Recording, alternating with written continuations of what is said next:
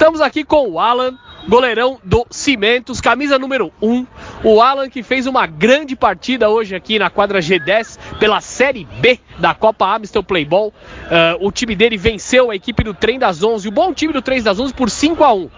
O jogo 5 a 1 você falou, o ataque dominou o jogo, o pessoal de frente aí jogou bem, mas você fez pelo menos umas três defesas ali quando o jogo estava 2 a 1 que impediram até de tomar uma virada do trem das 11 e deixar o time deles crescer, né?